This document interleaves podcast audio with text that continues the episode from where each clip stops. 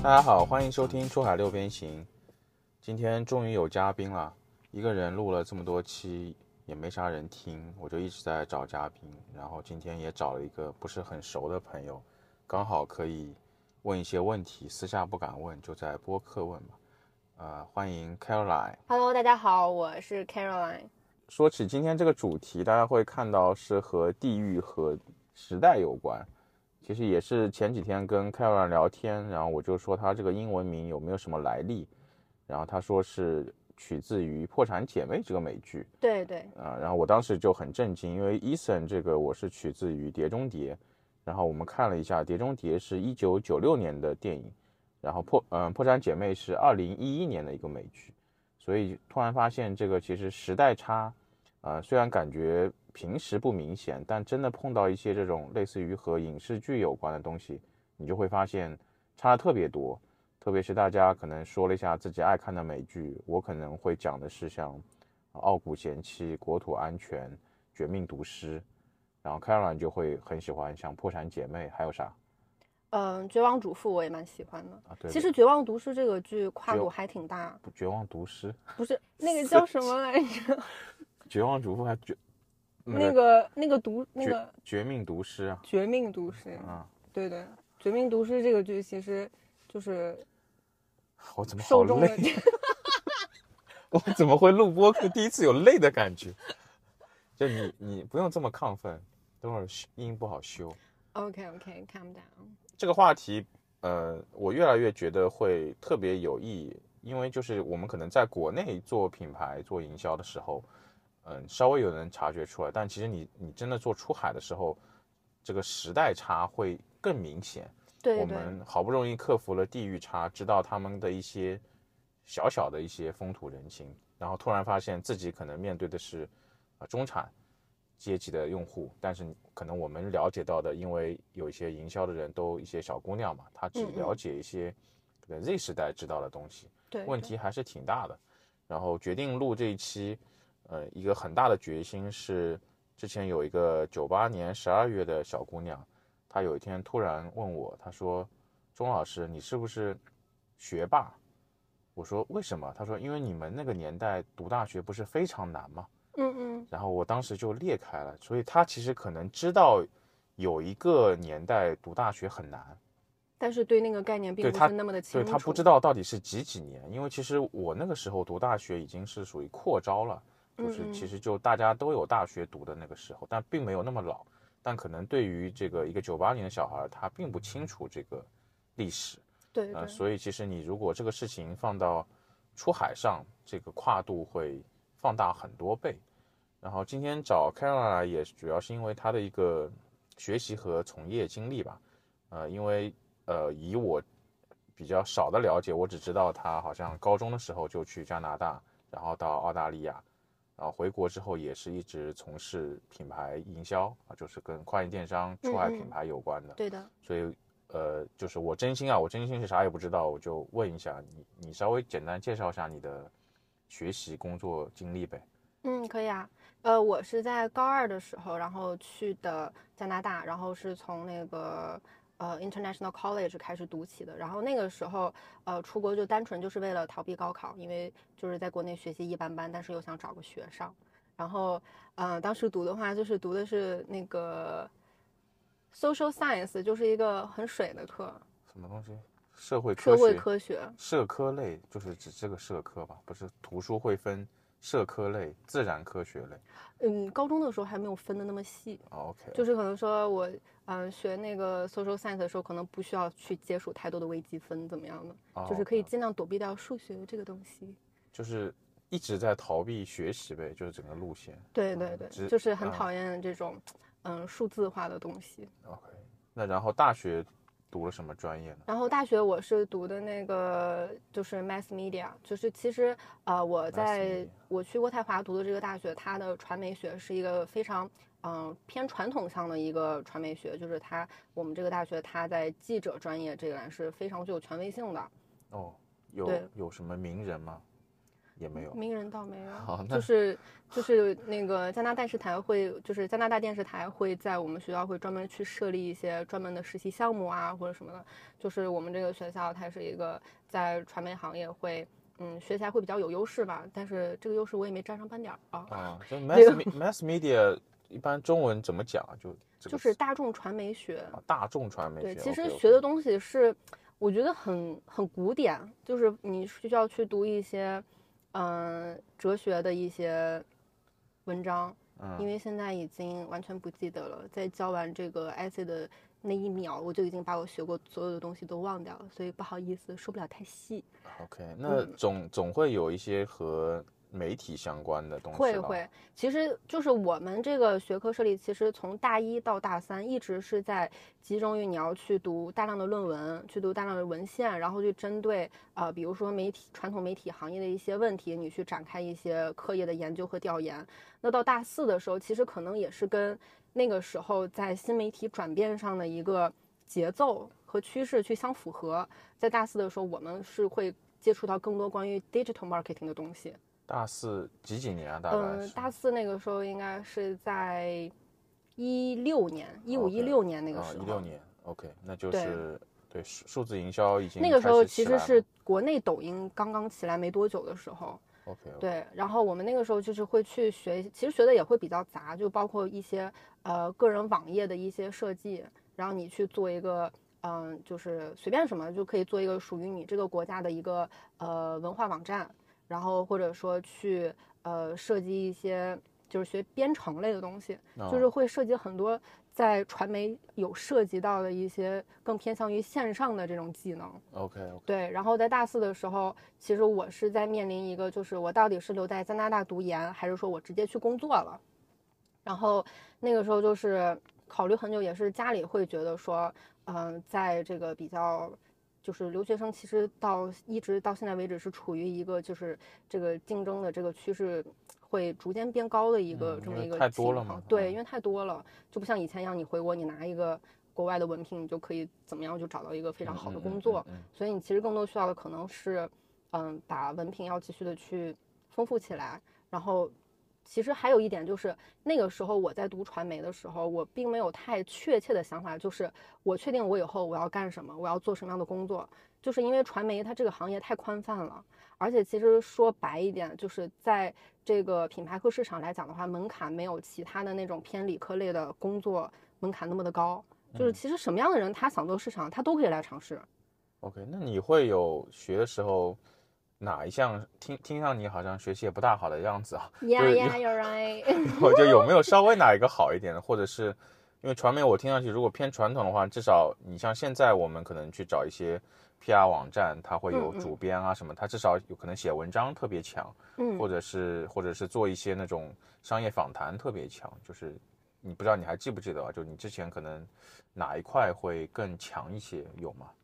我在高中那个时候刚开始，其实那个时候是会比较喜欢写文章的。OK OK，对就是到嗯大学以后，就是因为写太多了，就啊写太多了，就是就感觉是在为了完成一个任务，你去写那东西，你就会失去去享受它的那么一个乐趣。所以在大学的时候，那个时候就是逐渐的会更偏向于做一些视频类，然后那种比较偏那种应该新怎么说媒体吧对新嗯媒体类的内容。所以这个可能也和你后面去读，呃，读研的是选的专业会偏更数字化有关，是吧？对，而且会更实践一些，因为那个时候我那个本科毕业就是回国待了半年，然后那半年的话，其实我也是有，呃，就是会在国内的这个应聘软件上会刷一刷，你现在做传媒能做什么工作？就其实那个时候整体看下来的话，会觉得没有什么出路的感觉。啊，是是是，对因为非常，你就抖音一出来之后，整一个中国新媒体就已经雨后春笋般，嗯，就是颠覆传统媒体，颠覆的比可能海外更快一点。特别是像纸媒一些，因为原来也都不讲实话嘛，所以就迅速的消亡。对，这个这个是真的啊。对对。啊，就是，那你后来就会会会考虑自己就业的一个问题更多一些了。对，而且我就是会感觉到很清晰，就是从我本科毕业，就是一八年这个时候，在国内去看这个就业现状，然然后以及我二零年再回来看这个就业现状，其实在国内对这个品牌和市场营销这里的这个需求转变是非常大的。嗯嗯，对。然后然后我当时就是想到，其实在整个大学回顾一下，其实并没有什么我个人作为一个传媒的一个学生可以去做的一个作品。就是这个东西，其实我发现可能我一直学的这个东西，可能它是个非常传统的这个媒体的这个方向。但其实现在这个呃节奏和这个发展趋势下，已经不是这个方向需要去去做的东西了。就是你会从一个传统的，比如说呃在记者或者说在传统公关。然后会更转转移于一种新媒体类方向的这个自媒体太多了，那个时候就大家都是自己的媒体。对对。那你刚才提到一个说很难去再做一个作品了，就是对于这种大众传媒来说，它一个作品是更像于去报道一个事情，或者是是访谈，还是怎么叫称为一个作品？对，其实嗯，从本科那个时候学下来的话，会觉得说。嗯，需要你用你的一些，不管是论文，或者说你外出采访的一些项目经历，去展现你对这个呃媒体整个文笔呀，然后还有以及逻辑思路的一个表现。那其实，在后面我们就是能发现，在这个媒体新媒体行业，这个就是不，就是在我们这个专业去毕业生来讲的话，他对于你对新鲜事物，然后以及剪辑拍摄这一类的能力，会要求的会更多一些。因为是整体有一个大众对于这个内容偏好的一个整体习惯的一个转移，所以对我们所必须具备以及突出的技能也是会有一些需求的变化。啊，那我大概能了解，因为我记得我读大学时候有一个差不多也是可能会偏传媒还是偏市场的专业的一个同学，他们当时好像就想自己做一个作品，就是去采访一些。杭州的老人啊，嗯嗯，然后会去讲一个这个什么讲杭州话的这么一个主题，他们想做出这么一个作品来，嗯嗯，当时还会跟我商量，就是说杭州可能哪一哪边这种老杭州会待的比较多，什么喝茶或者什么，但但这个时候当时零几年嘛，它还是一个挺挺主流的东西，嗯，可能到了你就说你你一六年什么的，确实已经。不太一样了，这个环境我大概能懂这个意思。嗯嗯。然后你后来就去澳洲。对，然后当时去澳洲选的这个就是一个现代媒体产业研究及实践，就是中文翻译过来就是这么一个名字。其实也就是说，对于现代新媒体这个行业的一个整个研究，以及对新媒体技能的一个实践的一个专业。那你研究了啥呢？就是研究，就是。比如说，我们作为留学生，可能老师会专门给我们留一些作业，就是你去探讨一下你们国内就是属于你们文化背景的新媒体和现在澳洲的这个新媒体的现状，他们的发展局限和发展的潜力在哪里？其实这样横向对比起来的话，你会发现发展中国家和发展国家对于新媒体的这个接受以及依赖程度，还有一些呃消费习惯，其实都会不同程度的去被新媒体影响。就是就是，比如说像我们现在对比 TikTok 和抖音，嗯，其实你会发现，在欧美市场，就是大家对这种网购啊，或者说激情激情消费的这种习惯，并不会说像国内以及东南亚这样的反响来的强烈。对对对对对。那你们这个学科还是对你后面工作，我觉得帮助挺大的，因为其实这种东西就本来想到去学的人就不多。然后可能我想到了，呃，像对于我来说，我可能只能通过去看大量的海外的文章啊，或者是一些调研报告，然后我去摸一个皮毛吧。但是我摸来那个皮毛，呃，可能和我认识的一些这种跨境电商大卖啊，或者出海品牌和他们的运营讲一讲，他们都觉得哇，你这个太前沿了，就是我们可能用不到。但其实我只是摸到的一点点皮毛，就是特别是对于这种。用户画像的研究啊，嗯嗯，就是因为国内可能就是比较野蛮粗暴吧。其实我根本不是很 care 用户这个这两个字，就卖就完事儿了，就把一个性价比的东西砸到你面前，你就买买吧啊！对对对，所以这个还是还是有一个挺大的一个区别啊。因为我之前跟你不是也呃分享过一个像 X 时代的一个特征嘛，美国，因为当时我对这个事情做的还是蛮多研究的，因为。我老是听到，啊，就是以前的客户啊，或者是行业内的人，他说，呃，我们做亚马逊，亚马逊是面向美国中产的一个平台，所以我们其实用户画像就是美国的中产。那我就问他，美国中产到底是几岁到几岁啊？啊，他到底他们为什么会喜欢你这个产品？他们其实也比较模糊。所以当时为什么我去分析 X 世代，其实也是因为 X 世代是，呃，美国财富比较聚集的一代嘛。但其实分析下来，你就会发现，真的有太多东西我不知道啊。特别是就说我我可能知道他们喜欢复古潮流，但是他们复古那些东西是啥我都不知道。就像我那天跟你讲动漫，我们两个其实也交集很少。对，对你你看过的动漫，我都没看过。然后我然后我说我都是看《灌篮高手》的。然后你说你是电影上映了再回去看了一下。对对。然后那在海外就更加就是他们会复古的，什么麦当劳跟一个动画片联名，动画片我都不知道是啥，里面的一个几个很丑的这种人物。嗯。所以其实这个我觉得还是很有必要。你哪怕你在国内做。其实看你想卖给谁啊？其实虽然 Z 时代很火，大家都好像想要赚 Z 时代的钱，但其实 Z 时代对呃品牌的忠诚度啊，以及对对，而且他的手上的真的财力，并不是说他是一个最优的用户画像。对对，就是我我觉得你在呃，因为你高中就过去嘛，就你作为你也不能算 Z 时代啊，Z 时代边边千禧了啊，你算千禧和 Z 时代的交界处这样的一个人群，嗯嗯，就是你你去加拿大的时候，你会有。和那边同样差不多年龄的人的交流中，你会有感知到一些这种不同或者一样的地方吗？其实比起不同和一样，我会觉得，嗯，在国外的这个交流会觉得刻板印象对于就是我们去做一个就是跨文化的这么交流，会有一个比较明显的感觉。就是比如说我们那个时候一个班上会有阿拉伯的学生，然后有中国的学生，然后也有加拿大本地的学生。他们就会就是，他们会问阿拉伯的学生：“你们那边是不是人人都养狮子？是不是骑骆驼？”然后就说他们会以为我们到现在还会穿旗袍。他们是真的真的，他们真的这么以为，因为其实就是在北美的一些就是比较偏就是乡村城镇的那种小小地方，其实他们对嗯外来的这个文化，就是现在的这个发展的一个现状是了解非常非常低的。啊，你已经是二零一几年的事情了。一二年我出的国，然后我是一四年去去上的大学，然后这个这个谈话就是在一四年的时候哦，那真的是蛮近。我我一直以为是什么啊，这下说不清了，中国人对他们会觉得男的 留辫子啊。我当时我们听着真的觉得非常惊讶，而且这个其实会引发出来另外一个问题，就是嗯，中国在对外就是去做的一个文化的展现上来讲的话。其实相比日本和韩国会有一定的差别，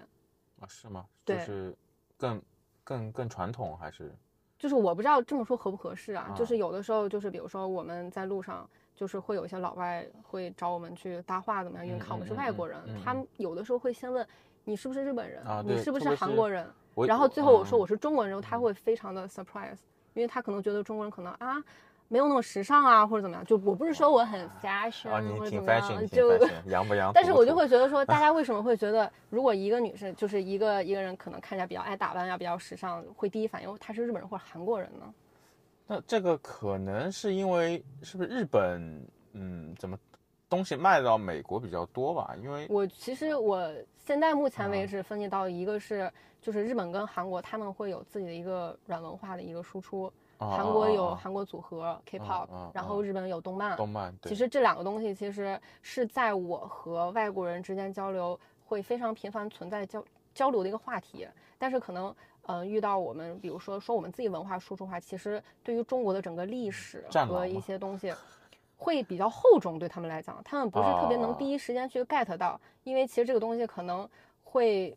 非常局限于，比如说他真的对中国感兴趣了，你能跟他去聊很多关于这方面文化的东西。那其实对于这种千禧时代和 Z 时代的小孩儿来讲，他们其实会更更在意，比如说啊，这个组合它很好看，它歌很好听，这个动漫最近特别火，很很很好看，怎么样的？对，其实更多的去聊的话，会根据于他们自己的年龄以及这种受众的这个内容偏好去做决定。我那个时候我就会发现，其实。确实，就是中国在，就是我们可以去讨论太少，可以就是有我们国内这种，就是带一点潮潮潮流趋势，可以可以去可以去讨论的东西。嗯嗯，因为你你就像防弹少年团跟 BLACKPINK 这种，在欧美的火的程度就是太夸张，然后日本动漫也是，然后我能想到中国文化输出的就是像昆汀，他是因为从小看那个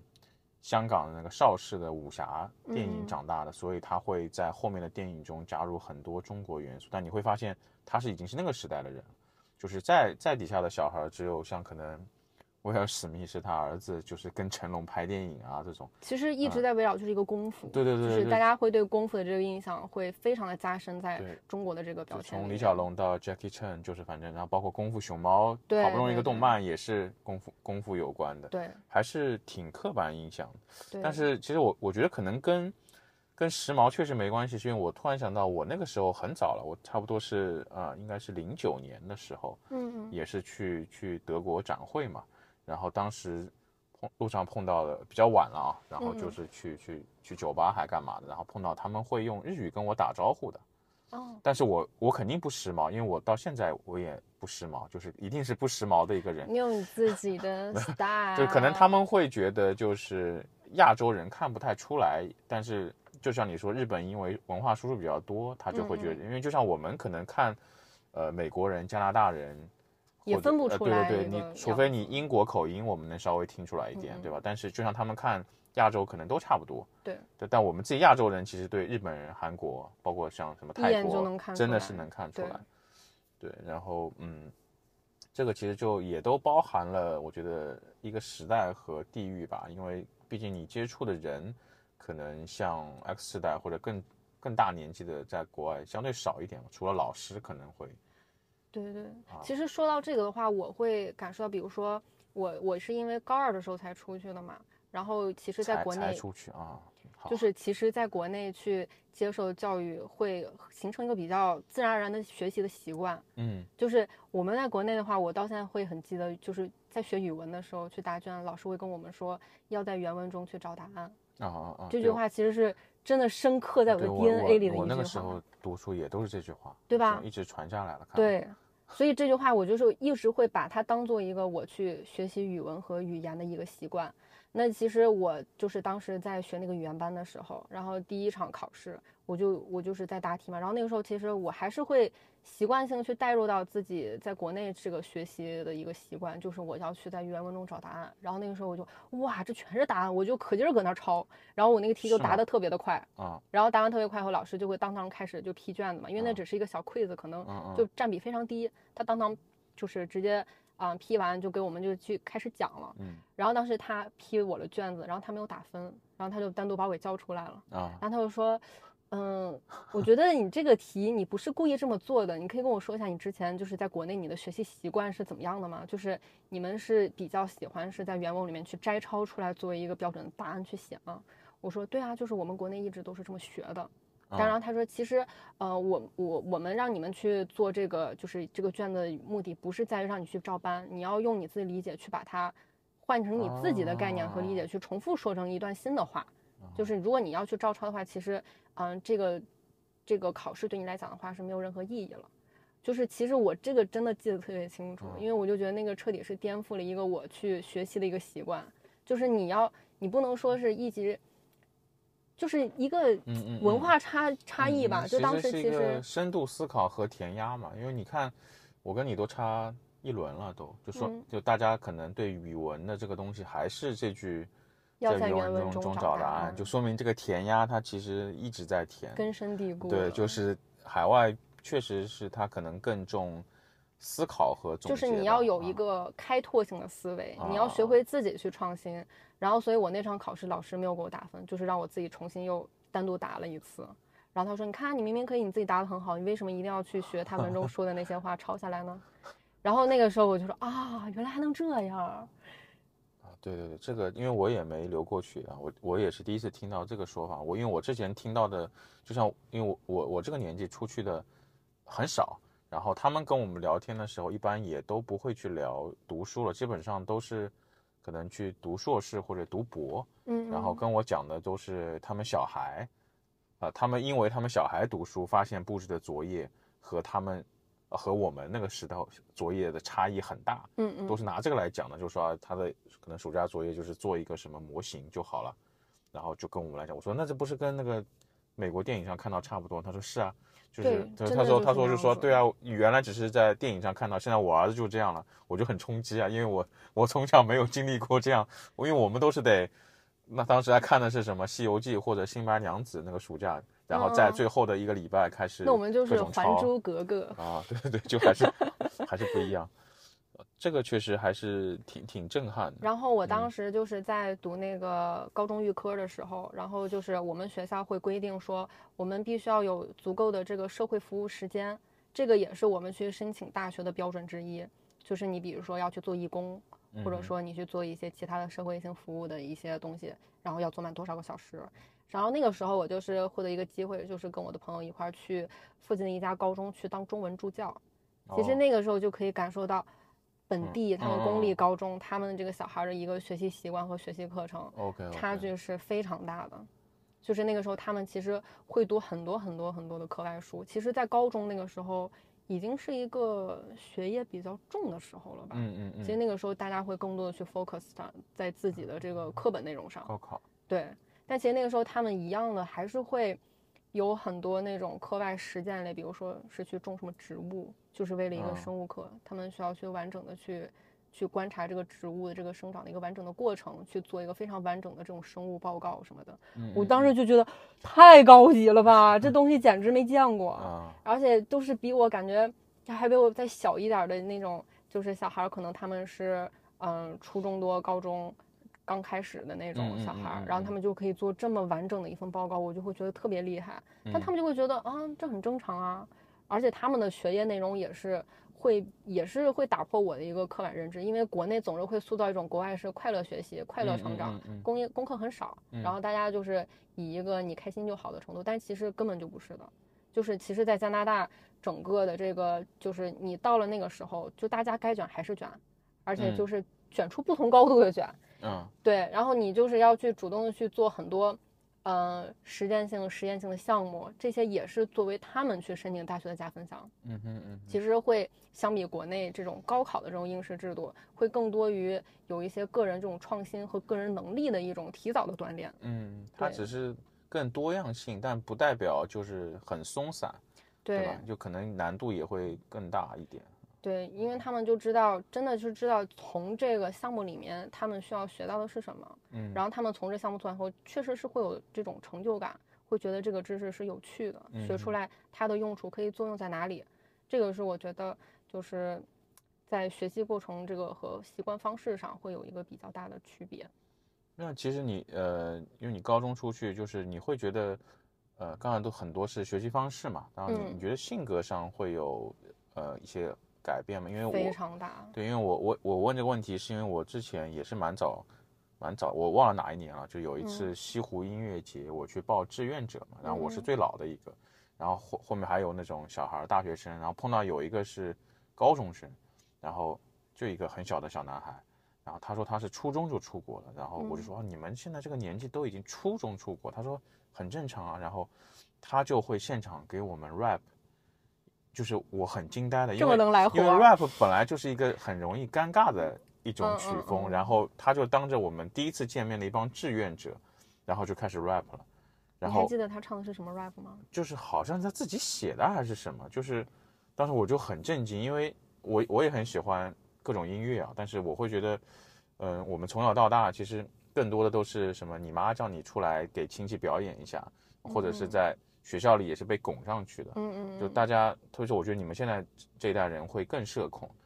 对，但是他可能是因为出国之后就整个人对能回来 rap 这个事情，我至今就印象很深刻。但是我嗯到现在我也没有办法做到在一群陌生人面前 rap？啊、对，那你可能不一定他是艺人吧？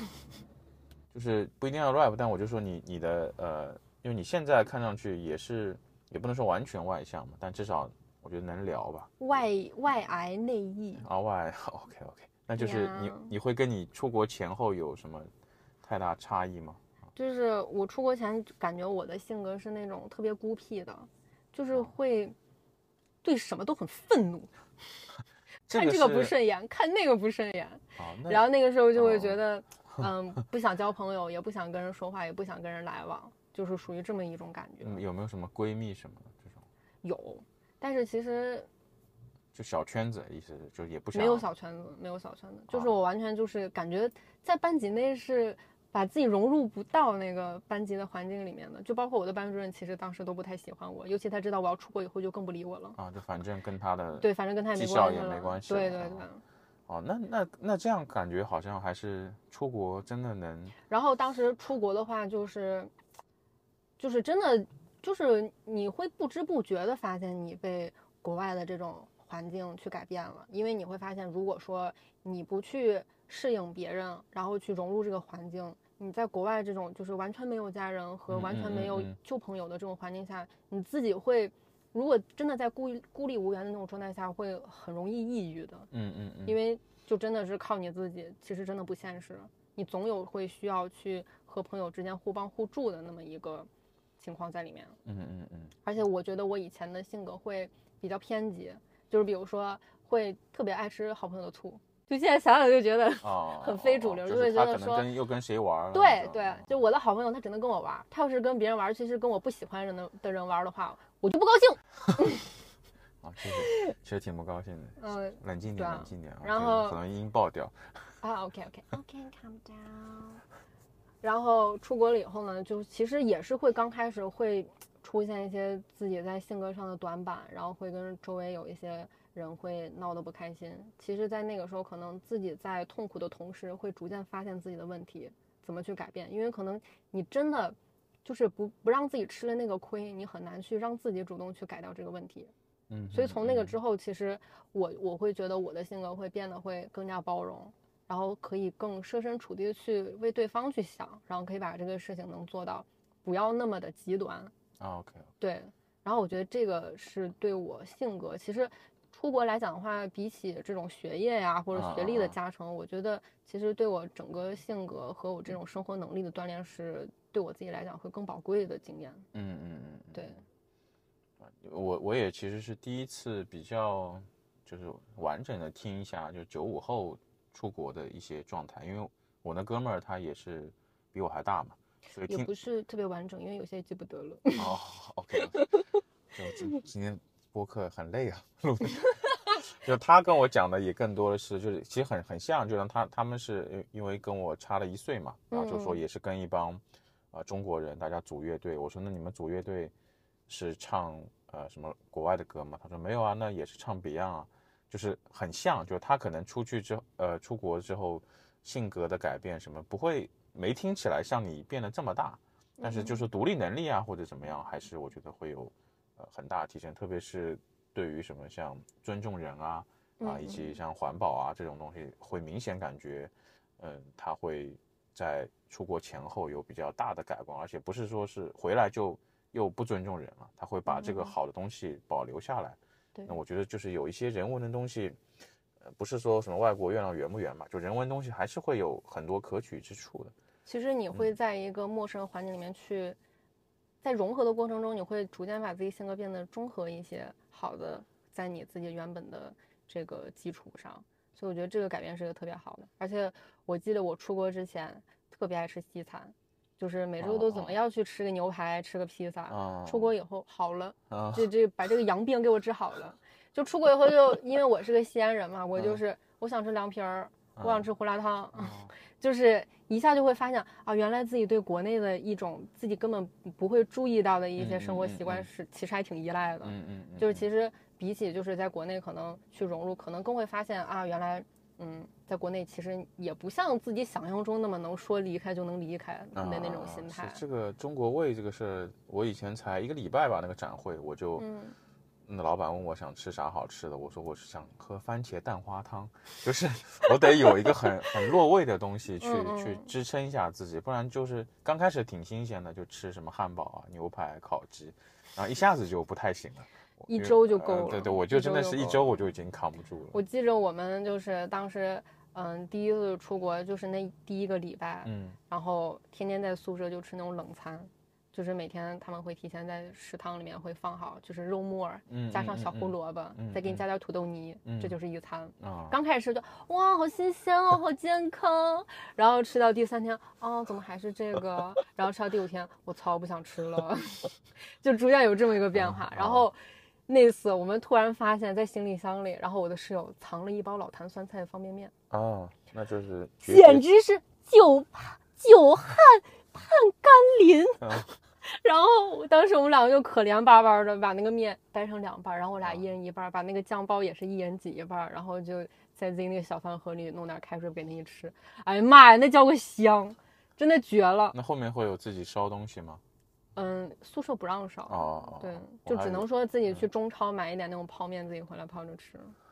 啊，这个好的哈，我们感觉扯得有点远，我们 还是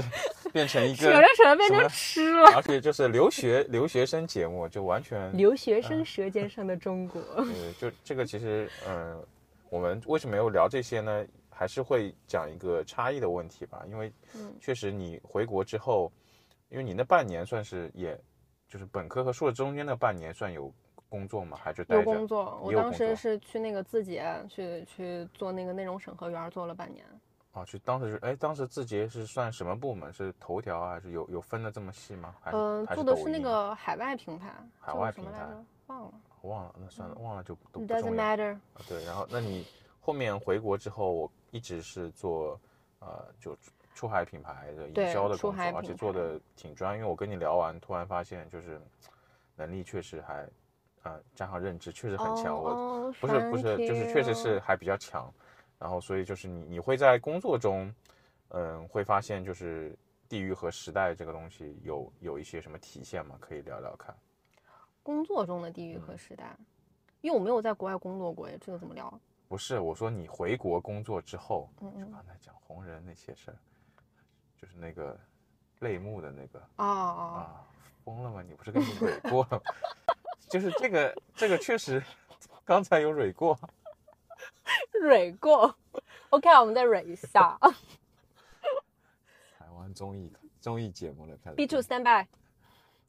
因为我们自己可能发现做出海，你把它做成一个偏运营向的东西还是简单的，但会发现你如果把它往真的往营销靠，或者是甚至要往品牌靠，还是会有很多要注意的。对，其实真的你去开始做这个市场营销以及品牌，你会发现，就是你每时每刻你都一直要去学新东西。啊，对，就比如说我刚开始去做的一个品牌，它是关于电竞椅。啊，嗯它这个年轻啊，对，它虽然年轻，但是其实对我来讲，它也是一种挑战，因为我并不是一个去玩 PC 端游戏的人，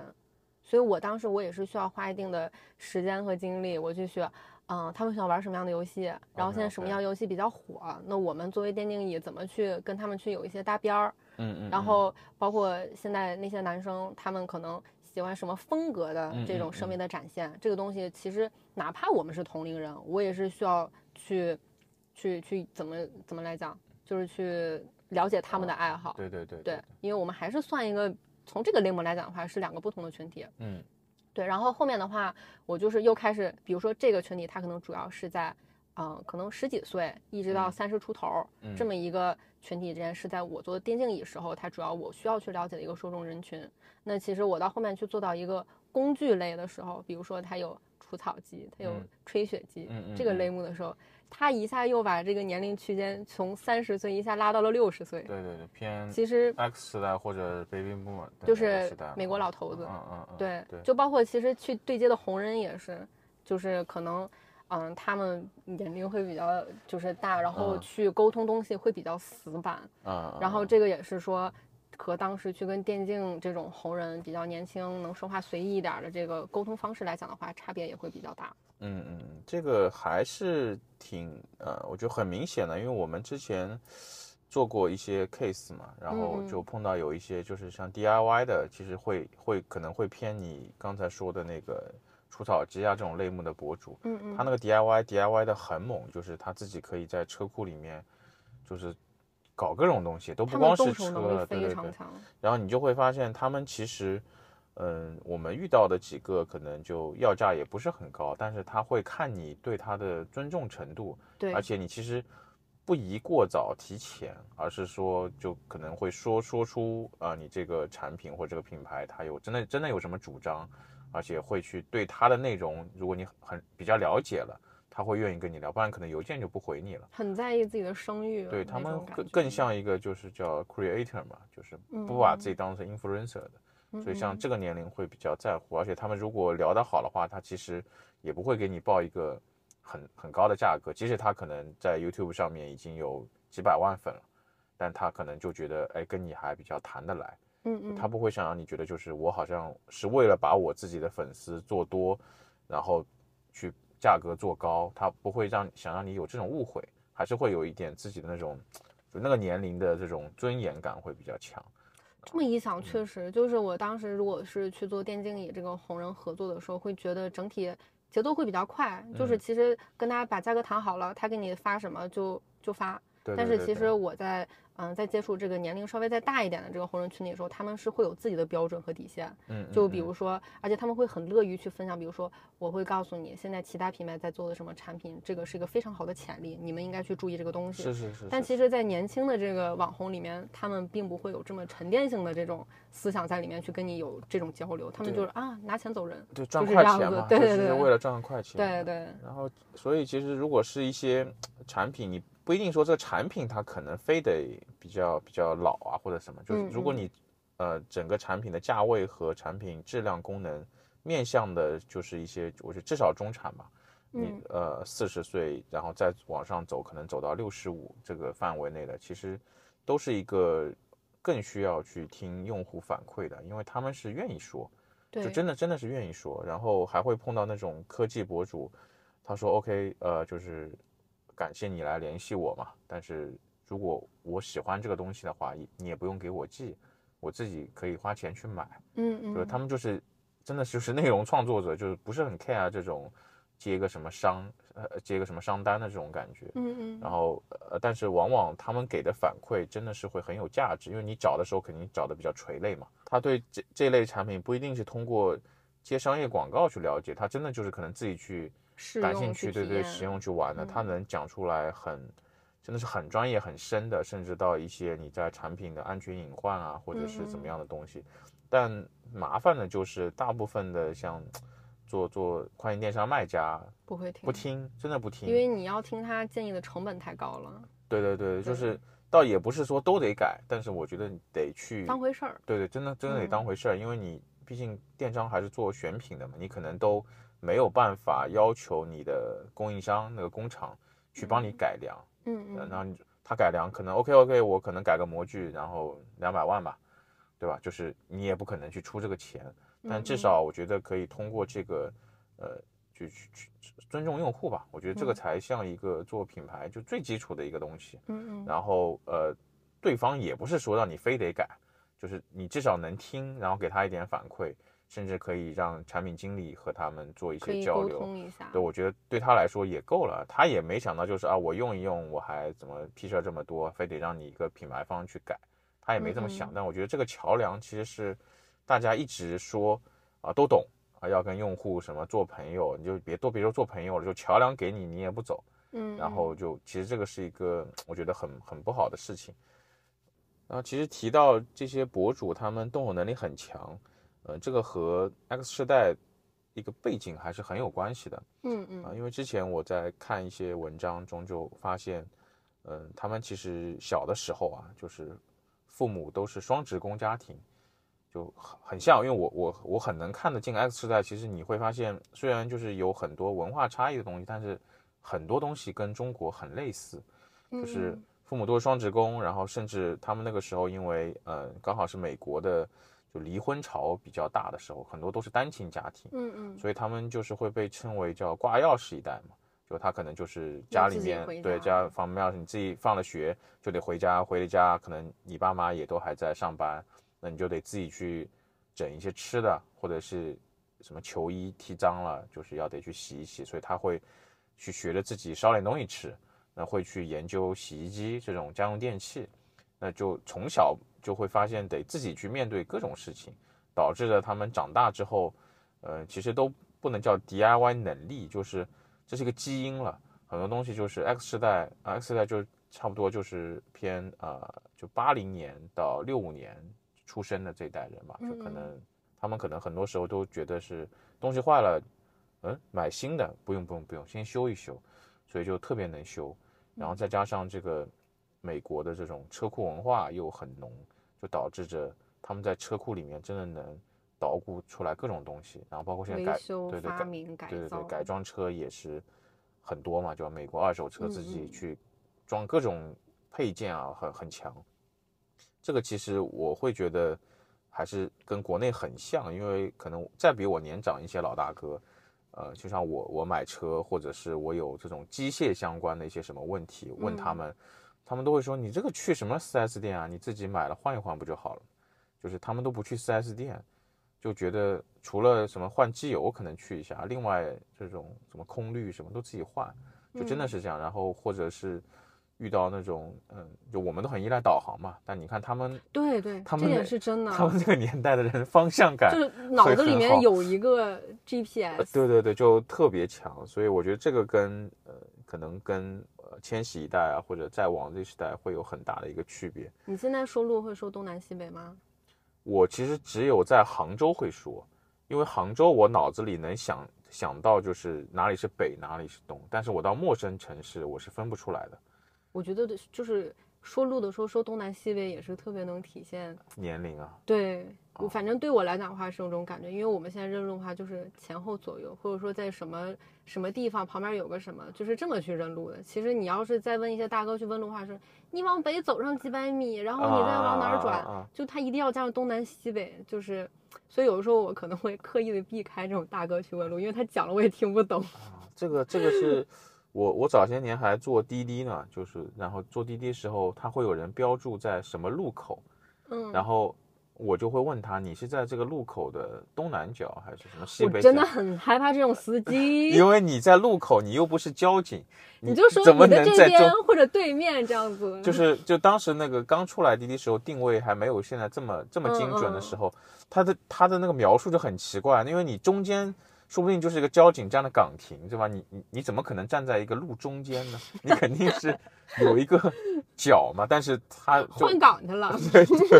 然后他就完全迷茫，他就说我这里有一个什么什么超市，但是我又不我又不是真的是一个出租车司机，我还能知道什么路口有一个超哦，市？这真的是我我会形容的样子。对，就所以后面你看没有办法去改变用户的一个习惯，所以滴滴它可能就去改变这个导航的精准性。对，以前真的很夸张，还会有一个输自己在什么路的，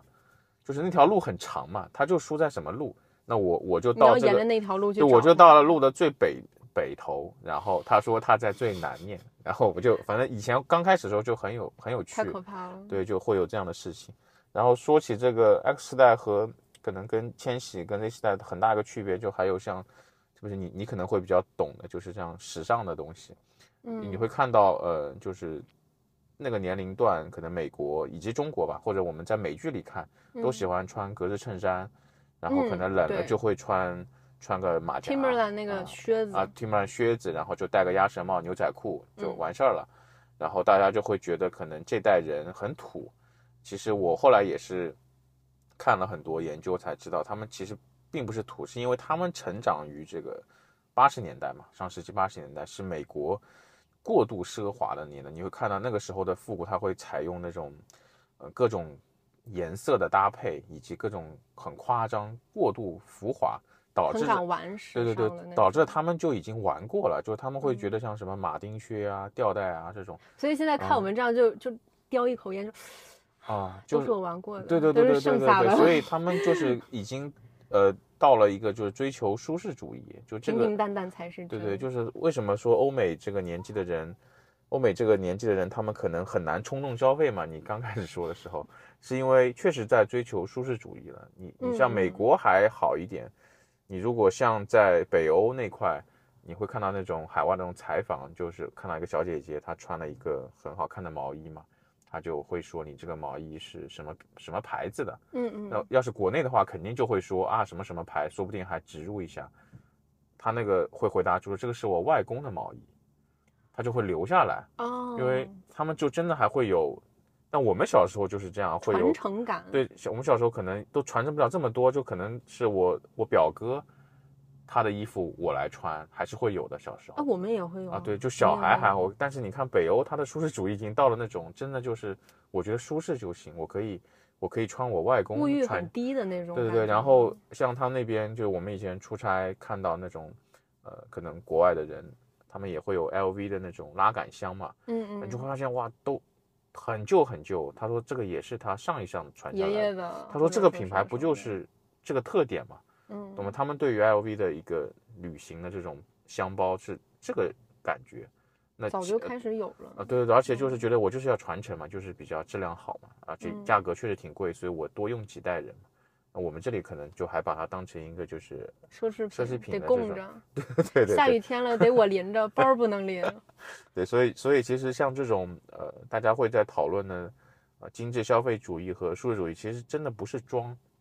就真的是每个国家它呃发生的这种奢华的时代，或者像互联网泡沫，嗯嗯早晚其实都会有差，可能十年左右，至少十年吧，导致嗯。的可能那边这个呃同龄人他们的想法喜好就会很不一样了。嗯嗯，对啊，所以所以其实呃国内现在我觉得也还是会有了，因为呃像我其实很难被这种广告营销或者是小红书种草给种到，我我嗯。更多的还是会对呃真的对他这种品牌主张。对，就是喜欢的品牌，我就不太会换，因为我觉得像像像直播啊，或者是你不停的再去研究这个事情，因为我自己也是搞营销的，我嗯。我我看的时候都是当成 在看案例的啊，就啊最近又啊最近都这么玩了，然后嗯。就然后也觉得就是这个花这个时间去研究它很很浪费时间，嗯，我我会嗯觉得就是也没有什么太大必要，而且呃很多时候你特别是让大家在什么抖音上买东西，嗯你会可能买十样东西过来，有一样是好的，我就不太想去经历这样的一个再去退货啊或者干嘛。时间成本对对对，我就就相信一些可能它也不是说是奢侈品就是稳，啊，对对，就嗯就求个稳。但是我相信在呃海外这样的人，他们为什么亚马逊能做起来，其实也是有这个原因，就是在海外的中产，他其实也没有太多时间去去搞这些那些，他就是想到一个平台去买一个基本上不会出错的，或者是我自己通过评价啊什么稍微看一看，相对比较稳的。所以亚马逊最近搞这两年搞什么 post 啊，或者还搞一些什么直播，都效果不好，就是因为嗯人家到你这儿来就是图个快嗯，周期太短了。对，就是你还要人家来看什么 post，就很烦。然后，所以我觉得这种都是一个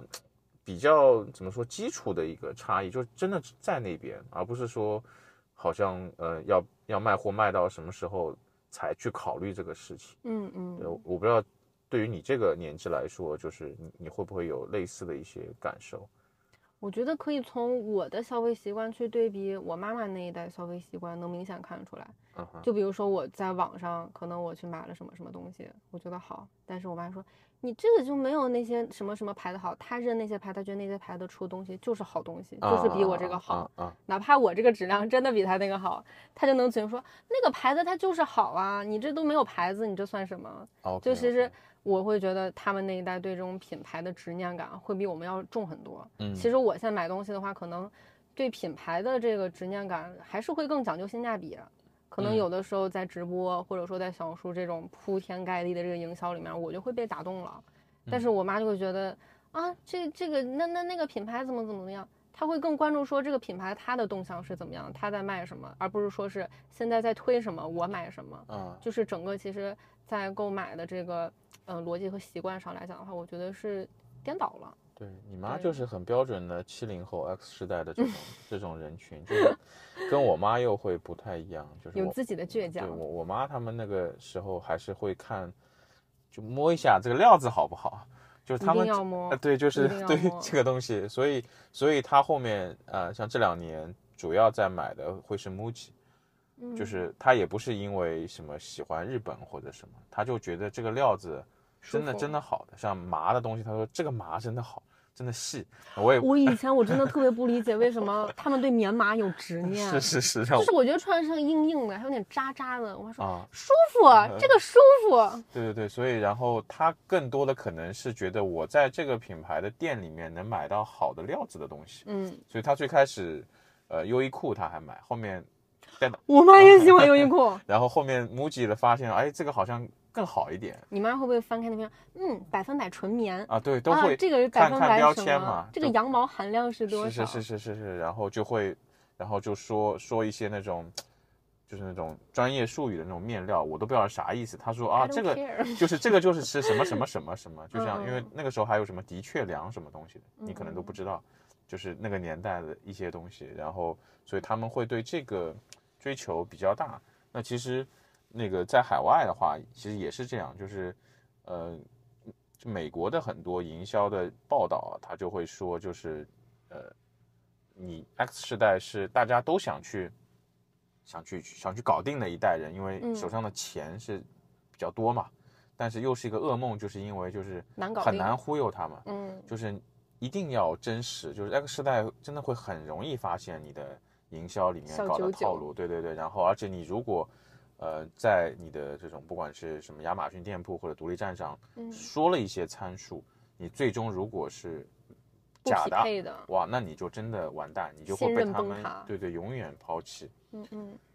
对，所以我最近还看了像呃五十到七十岁的一嗯个用户画像，也是 BCG 去做的一个调研嘛，你会发现，嗯，真的有时候做这个怎么说，更大年纪的人，他不是。呃，就不是一个画蛇添足的事情，而可能会成为一个主流。因为他那个调研中有一个我感觉特别印象深刻，就是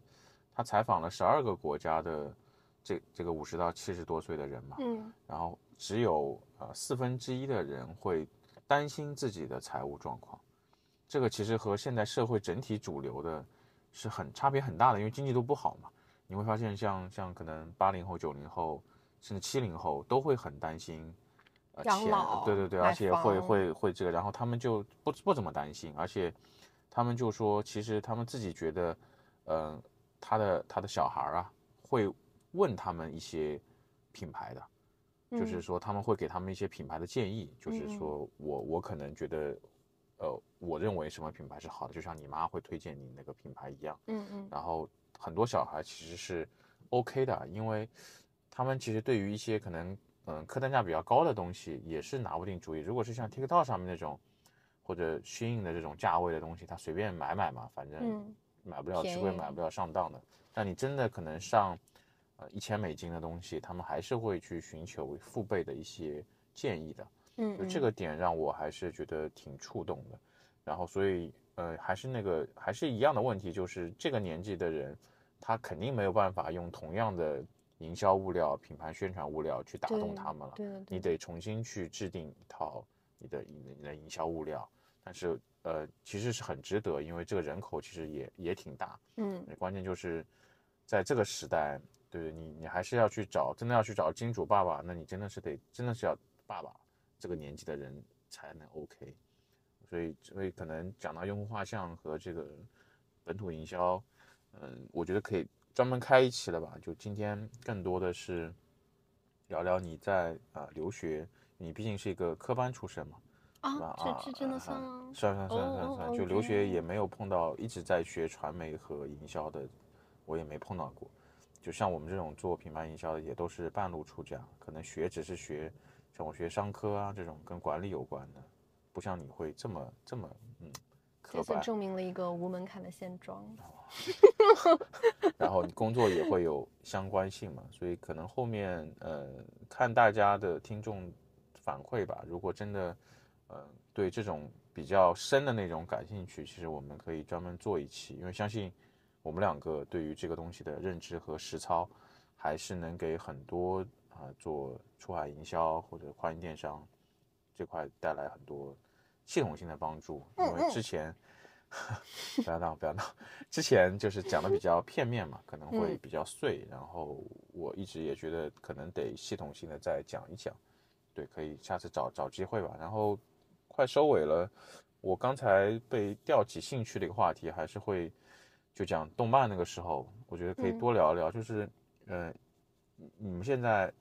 还看动漫吗？就是看啊，《鬼灭之刃》，然后还有那个《间谍过家家》，听过吗？没有听过，对阿尼亚，不知道，就是所以，因为我现在因为我很喜欢看一些这种 cosplay 的女生，但是其实我你可能知道她有这么一个形象，但是你不知对对对，我我根本不知道是什么了，我只是觉得哦她们很好看嘛，会很精致的去装扮啊什么的。咬个竹子，发尾是红色嗯，是是是是，你知道了吧啊，知道了。然后就是因为我们那个时候可能还是看。呃偏呃，因为就是看电视台上放什么，因为小时候也没有网络嘛。我们那时候看星空卫视，OK，那我们那时候没有星空，我们那时候就是看那个什么浙江卫视在转播什么，所以小时候看的是，跟你跟你讲一下啊，《圣斗士星矢知道这个啊，然后呃，灌篮高手肯定知道，名侦探柯南，我觉得它时间够长。这个我们在星空卫视会看。对，所以所以像什么火影啊，或者海贼啊对这些东西，为什么呃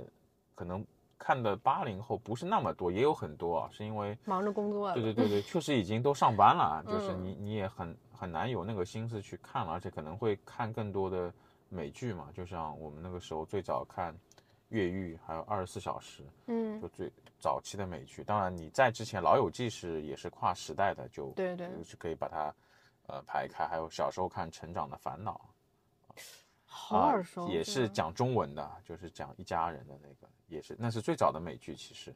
然后后面其实看美剧，因为年龄已经有一点大起来了，所以会会喜欢看一些我刚跟你说像国土安全，有深度的对那种，就是是吗？它它也不不一定要深度，他就会讲一些国家政治啊或者这种，就不是说可能会看的爽片的那种。所以其实我我不太看得来像那个什么行尸走肉啊，或者这种，其实是我嗯我会觉得它更像一个爽片。就这种爽片呢，已经看的差不多了，但是我会很很喜欢像《国土安全》或者像《傲骨前妻》这种律政片，以及那种讲讲一些这种呃国际形势政治的这种东西。所以就是情情爱爱的这种已经不在你的这个关注范围是的，是的，或者就是那种纯爽片也不太看，就是，呃，但是你说像丧尸啊或者什么最近的去年的那部那个最后的我们》啊，翻译成嗯啊就是被那个真菌感染游戏改改编的那个，嗯嗯，那我觉得还不错，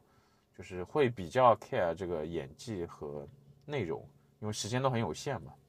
所以哎，我现在我也是这样哎，就是我已经到了这个高阶的这个层次了，是吗？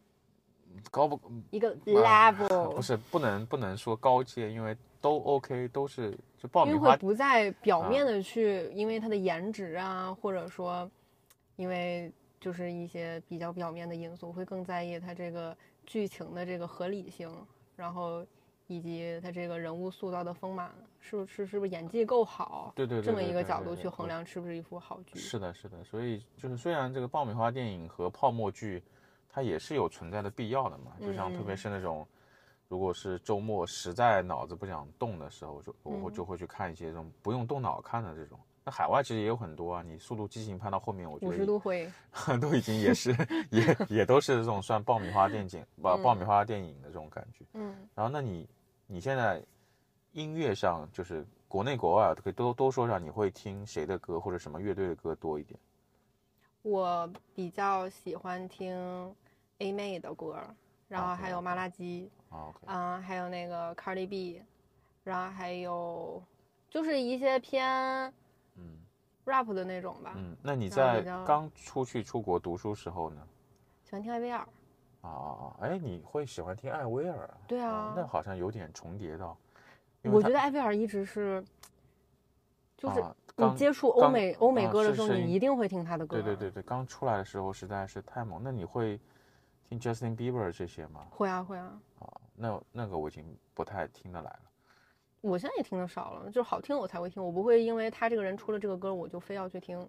就是已经过了这个时候了。国内呢？国内的会有。国内首先这个流行乐坛我们就不聊了，因为也聊不出来啥。就是乐国内其实我现在有啊一点儿类似于像那种 X 时代的消费观了，我会觉得周杰伦、林俊杰、蔡依林的歌好听的，我就是会听，啊然后我不会是太去关心国内现在这个乐坛里面新出了谁谁谁，就是其实会觉得以前的歌听起来是会觉得好听，是是还是还是耐听，就是会有这种承载自己以前回忆和那种情怀的一种感觉吧，有点拒绝接受 新新的这种这种趋势的。确实也比较拉胯，我感觉就像毛不易，我还还是能听啊，一下。毛不易是。可以的。后面有一些，因为我还是比较能接受新事物的，所以像什么韩国的女团啊，或者我也听，但就是很多时候它不是新不新，就是好不好，你就是就是真的是不好，说实话。然后，嗯，导致我现在在国内听音乐类型，我会更喜欢听后摇，因为我都不是我都不想有人唱了，然后就是你就别唱了。嗯就是就是 就演奏吧，所以我会，但后摇我也会听比较老牌的，像网文啊这些，就是可能十年了都这样的乐队后摇哦，队，然后就会那你会听黑豹吗？黑豹，很早些年都会听，现在黑豹应该是你们那个年代会比较当火的吧？然当然那个也是中国摇滚比较，我我鼻祖了对吧？我会更早，就是我我从小是听崔健的，哦，就是我小时候就是我爸买的都是崔健的那个磁带，然后我我都会唱什么一无所有、一块红布、花房姑娘。就你看现在就是综艺节目上那些，就是可能七零后、六零后他们表演嗯都会喜欢唱这种歌，我小时候都会唱啊。对，就哦是确实是跟着那代起来。其实到黑豹和窦唯已已经是再后面一点，哦因为，崔健是鼻祖类的这么一个人物嘛。嗯嗯，但是确实我觉得其实现在主要是被抖音去那么去哦荼毒了很多一批歌曲，反正在我这儿来讲的话是，就是会加一些土谣 DJ 进去，我就会一下觉得这啥玩意儿啊，就真的对，有点，就像就像跟你们聊天，有时候你们讲的梗，其实我也不太知道。他就火那么一嗯阵儿，火完就啊完了。他火的其实也没道理，就是莫名其妙就是被抖音一群人玩梗就玩火了。是的，然后我觉得就是我吸收很多新事物的途径都是表情包，或者就是微信聊天的时候你们讲的一些东西，然后发现很多人都在用同一个表情包，很多人都在讲同一句话的时候，我想啊，可能是最近在流行，就是我觉得这个还是挺不一样，就是不是说不好，就是不太跟得上嘛，就感觉很有很多有价值的信息好像都来不及接收。其实感觉嗯就是为了流量，为了玩热梗，大家会那么集中的去去起那么一阵哄，然后哗一下就散了，继续去找下一个实行的梗，继续去玩儿。对，其实整体就是嗯来得快，去得也快，并没有什么实际上这种文化的一个沉淀吧，和这种价值的一个产出。对，所以这样瞎聊天，你看，我还是想用一个跟我们主题有关的，就是为什么很多跨境电商能做好，就嗯品牌嗯出海做不好，还是就是前两天那个备忘录啊、呃、，Bessy 采访那个红黄，嗯红黄嗯讲那句话，我就真的是醍醐灌顶。他说，因为在中国做流量很简单，你只要下沉就好了，你不用做 branding 啊。然后我听完这句话，我觉得就是虽然道理都懂啊，但是你被这么一句话总结出来的时候，你就觉得你做出海做品牌真的是会很难，因为你在国内人够多嘛。嗯，你看嗯抖音也是从出来到现在都快下沉的跟个快手似的，对吧？然后你嗯的各种电商平台，你其实也就是啊，我我淘宝、京东被拼多多给弄得不行了，那我也做什么淘特什么，反正就就便宜呗，就是就是再下沉呗，就是因为你下沉的人够多嘛，所以出海你跨境电商很多人他选择东南亚，他觉得就是因为也是下沉人，群会比较庞其实就是大。销销库存嘛，就是就是把那些卖不掉的东西清库存清掉。但其实东南亚像泰国啊、新加坡啊、马来啊，他们很多还是买品牌，但他不是说买不起，但他可能就买的是欧美的品牌了。嗯那嗯我们其实就做过去，不能说东南亚做不了品牌啊，只是说大家目的就不一样，就是为了去清库存的嘛。但是你到了欧美就就很难搞，就是它下沉的人没那么多，还有下沉人没那么沉，就会 就会导致就很尴尬。那你其实像 Timo 这样去收割了一波，Timo 现在应该有四十个国家了吧？你对于其他人来说，你你你别管他那边下沉的人沉不沉，你能不能沉过 Timo，就是是一个大问题，嗯，那就会变得有很多的问题就出来了。所以就是大家做出海，啊点个题，还是 要注意这个地域差异和时代差异这个事对情。的对的。然后下次有机会再讲点系统性的东西吧。今天好呀好呀，啊，今天今天这个聊的也是不知道为什么就很累，可能 可能我的明明很开心啊，没有没有，我就是真的有点累了，可能我的 体力不支了。就是体力其实还好，就很难和对，就是你你下次带点人参浓缩液。这种精力太旺盛的聊聊这么久，就挺挺费神的。嗯，我觉得你今天已经很收敛了，很感谢，就比平时要哦呀呀，正常很多了。就下次搞个主题，让你能更能发挥一点的吧。好的好的。要么开始录点 B 站视频算了，就是我觉得不露脸 Hello everybody。限制了你的发挥。嗯 OK，会感谢啊 Kara，我名字都快叫不出来，我已经差点叫你 干什么？卡罗拉什么的，克罗纳，我都已经名字发音发不出来了。你有没有什么想要听的那个音乐啊？我的片头片尾可以哎，那个天气预报的那个片尾曲放到后面很适合你。什么东西？就算了，我给你哼。你你呜你录一个呗。呜好的，好的，好的。啊、感谢大家收听《出来六边形》，谢谢开完的不客气，不客气，是我活该。